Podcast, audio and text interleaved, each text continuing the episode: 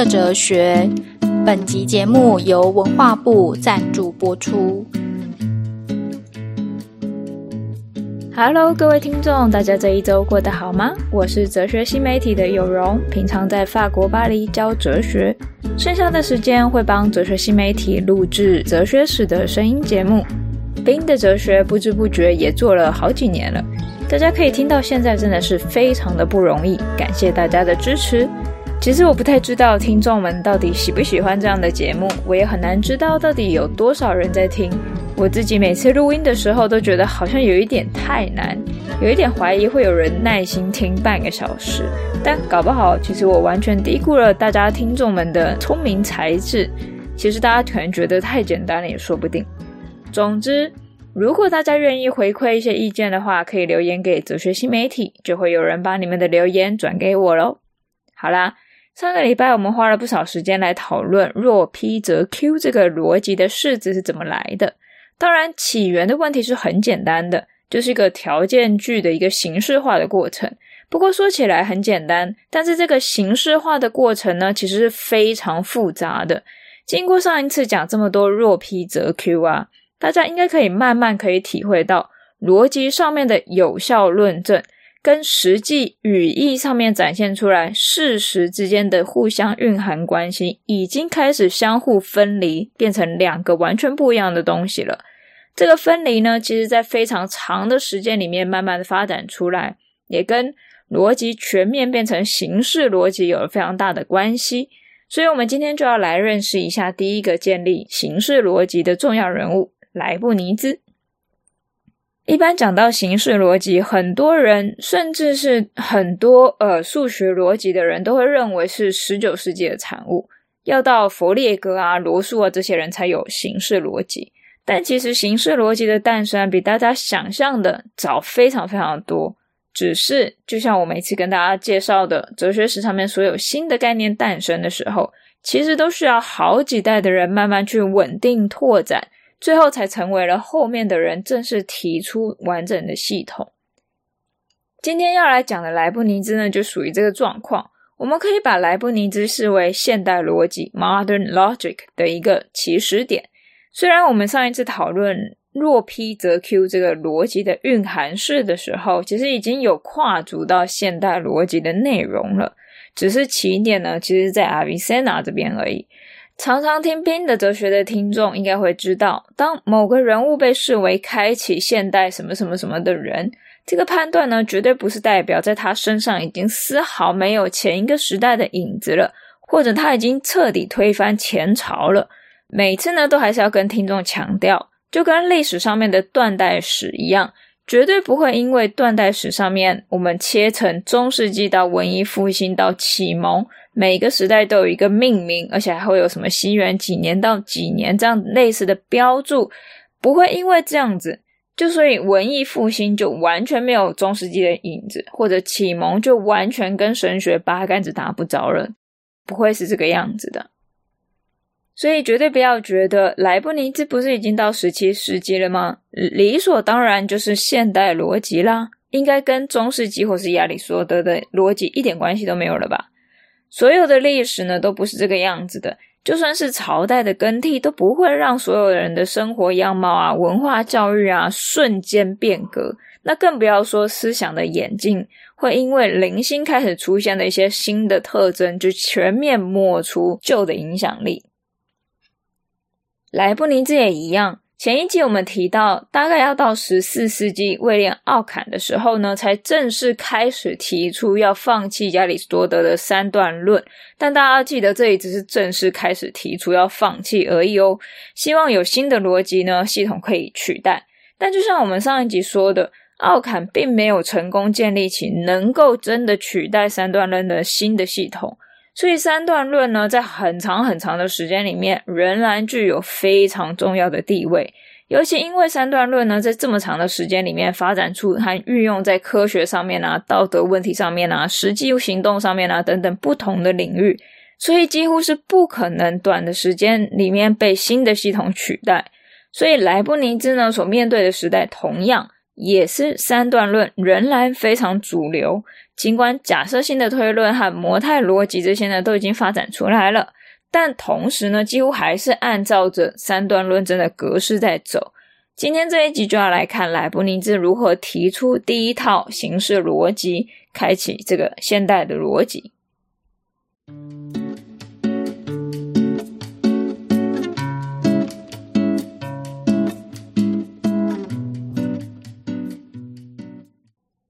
不知道莱布尼兹是不是一个大家都有听过的哲学家？以免大家没有听过，我先稍微介绍一下莱布尼兹。我刚刚偷看了一下维基百科，想说一般大家对莱布尼兹的印象到底会是什么？结果看到莱布尼兹被誉为是现代亚里士多德，让我不禁噗嗤了一下。这也蛮刚好的，我们今天呢就让现代亚里士多德来对上古代亚里士多德的本尊吧。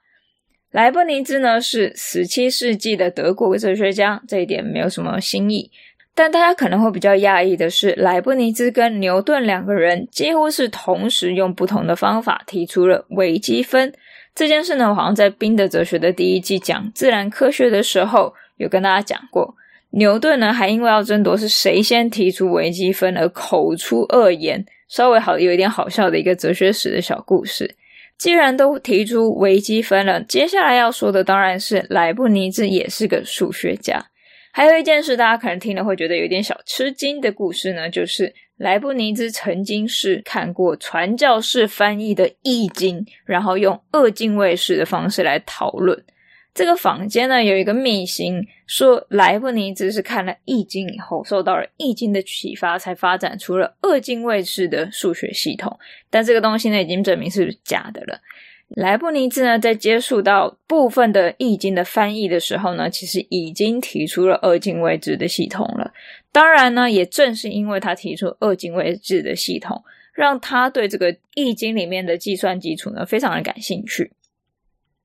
那莱布尼兹的哲学理论呢，我们今天会稍微介绍一点点，但只会着重在它跟逻辑有关的部分。大家如果对莱布尼兹的哲学有兴趣，可以另外再去找来看。说到莱布尼兹的逻辑啊，还是要说一下十七世纪的背景。到了十七世纪啊，逻辑学已经是一门独立而且核心的学门了。这件事情呢，其实并没有很久。大概就是从十四世纪之后才开始有正式的逻辑训练和学门，像是其中非常重要但很可惜我们没有介绍的这个法国耶稣会的这个 Port-Royal 学院，就是专注在逻辑研究上面的。到了莱布尼兹的十七世纪，逻辑训练已经成了像以前修辞学训练一样稀松平常的一个学门，但大家学的逻辑呢，基本上还是亚里士多德的三段论的逻辑的延伸。所以，莱布尼兹的逻辑作品呢，有很大一部分也跟三段论的理论有关系。不过，莱布尼兹最核心的逻辑研究啊，其实是希望发展出一道更强大的普遍运算系统。没错，你没有听错，就是发展出一个普遍运算系统。嗯，听到运算系统，大家可能已经开始闻到里面数学的味道了。没错，逻辑开始慢慢的发展成看起来非常像数学的这个符号语言。起点呢，基本上就可以说是莱布尼兹了。当然，真的很彻底全面数学化呢，是更以后的事情了。莱布尼兹的这个普遍运算计划啊，主要是希望找出一个逻辑上面有效的呃推论形式，而且不限制在三段论的形式之内。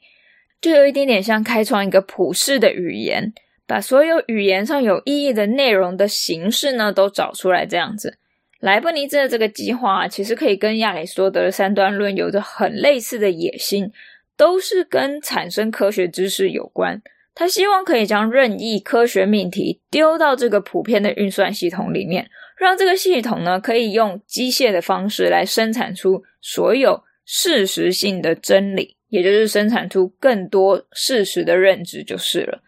这个计划呢，听起来应该是非常有野心吧？就好像你有一台机器，我只要放一个钱币进去，它就会生产好多好多好多的钱币一样，感觉有一种知识生产机的这种感觉，很厉害。大家听到我这个比喻啊，可能会觉得异想天开，莱布尼兹是不是想太多了？其实就算不进入莱布尼兹的这个逻辑系统啊，其实也可以稍微理解。莱布尼兹脑子里面想象的这个系统大概是怎么样运作的。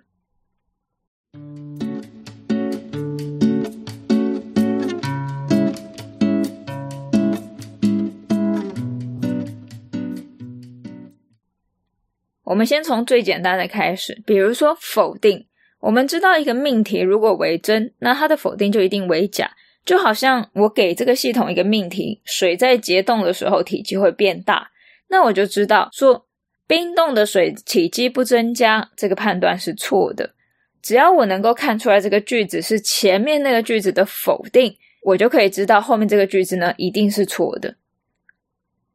我知道大家听到这里一定觉得，哈，这有什么大不了的？这个也叫做生产新的事实性的真理吗？这个简单的例子其实是在告诉大家，命题逻辑的关系啊，如何在给定真命题的情况下面，可以演算出这些命题的否定啊，和其他命题为真的连言啊、选言啊、蕴含啊、双蕴含啊等等等等的这些关系的排列组合。这样一来呢，我们其实是可以用同样的原理，从少数的真命题推算出很多的真命题。当然，莱布尼兹的逻辑呢，跟当代我们用的五个逻辑连接是不太一样的，但原理上呢，应该是可以理解。什么样的系统有能力可以做到莱布尼兹所说，丢一个真命题进去，就可以机械性的运算出多个真命题出来？运算。Calculate 这个字啊，在莱布尼兹的逻辑性作品里面就非常频繁的出现。这一点呢，其实非常的有趣，因为我们会觉得，当时我们在使用亚里士多德的三段论的时候，其实大部分的时间都在检查词项和词项之间有没有判断句所描述的蕴含关系，所以很难用运算或者计算来描述这个过程。但到了莱布尼兹这里呢，逻辑开始好像变得跟数学一样，给定一个数字，放上加号和另外一个数字，诶，就生产出一个新的数字出来了。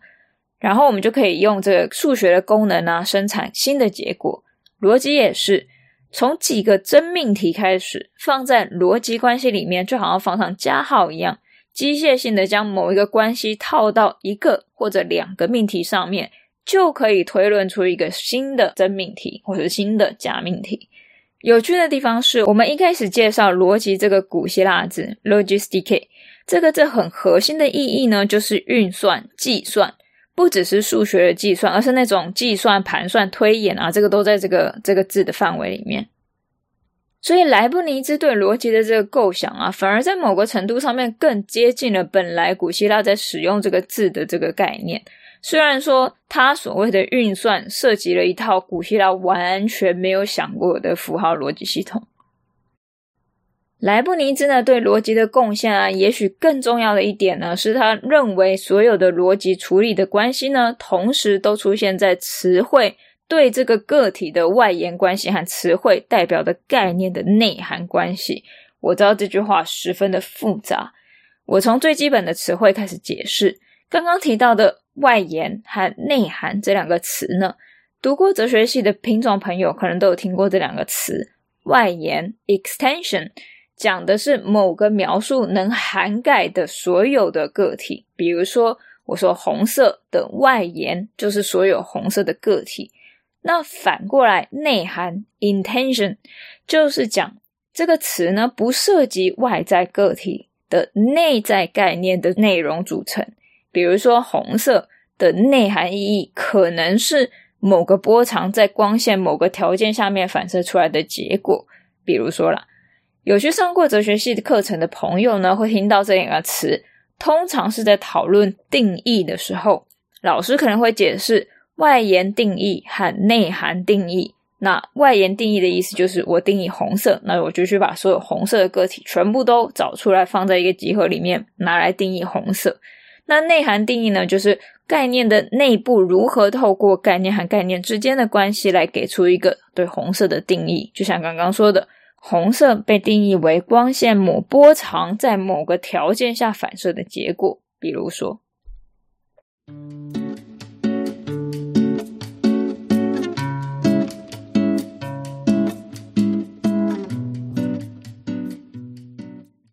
对莱布尼兹来说呢，如果逻辑系统能够成为一个生产知识的运算系统，那代表逻辑系统呢，用来运算的功能完全对应到存在世界的关系。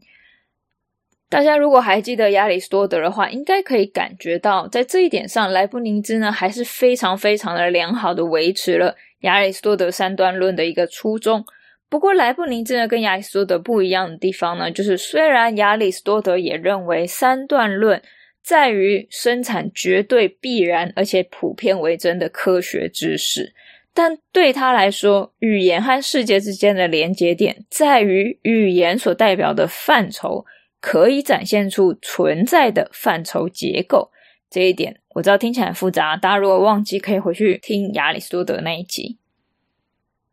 换句话来说，对亚里士多德而言，语言是某种能够用不太精确也不太直接的方式表达出存在的范畴结构的一个中介。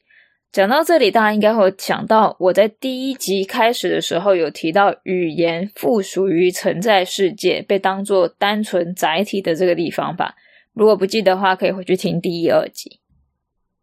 如果这个地方有一点难，我让我用另外一种方式呢，再讲一次。我通常在法国教学生的时候，讲到亚里士多德的范畴。都会拿出我的水壶呢，跟学生们玩一个小游戏，就是让他们每一个人都找一个词来说这个关于水壶的内容。那我班上呢，一般都有六十个学生，所以这个游戏呢，其实蛮有效的，因为从第一个到最后一个就会出现什么蓝色圆柱体塑胶油盖子在教室里面，到最后甚至是什么离我很遥远这类的描述。那如果我们都收集了这一类所有可以拿来说这个水壶的这个词呢，我们就可以进一步开始统整。然后发现，诶，讲了这么一大堆我们都可以讲的东西，要么是水壶的这个主体，要么是它的值或它的量，或者它的关系，或者它拥有什么东西，它的空间、它的时间等等等等等等。这就是亚里士多德抽象出来的这个范畴结构。换句话说，我们语言里面这么丰富的词汇啊，其实对他来说，如果我们仔细检查的话，就可以找到存在的范畴结构，就是主体。有性质、有数量、有关系、存在空间、某个时间等等等等等等，在每一个存在物呢，都有相同的结构，尽管在内容上是不一样的。这样说起来啊，亚里士多德认为语言和实在之间的关系就是语言可以表达出实在的结构，但这个表达方式呢，有一点间接，需要透过理性分析才可以找得出来。在这个意义上面，我们不会说存在结构是语言结构。因为刚刚归纳出来的范畴啊，其实不完全是语言的结构，虽然很大程度上面受到了这种主词加述词这个语言的结构的影响。到了莱布尼兹这里啊，这个关系变成是并行的，就是语言和实在之间的这个结构呢，变成是并行的。也就是说，逻辑在运算的是概念与概念之间的内涵关系，但只要这样的真的是概念和概念之间的关系，这个关系同时会对应到。概念外延到外面世界上面的个体上面所展现出来集合和集合之间的关系，也就是红色这个概念的内涵定义跟其他概念之间的关系，会对应到红色外延到红色的那些东西存在的东西的那些集合跟集合之间的关系。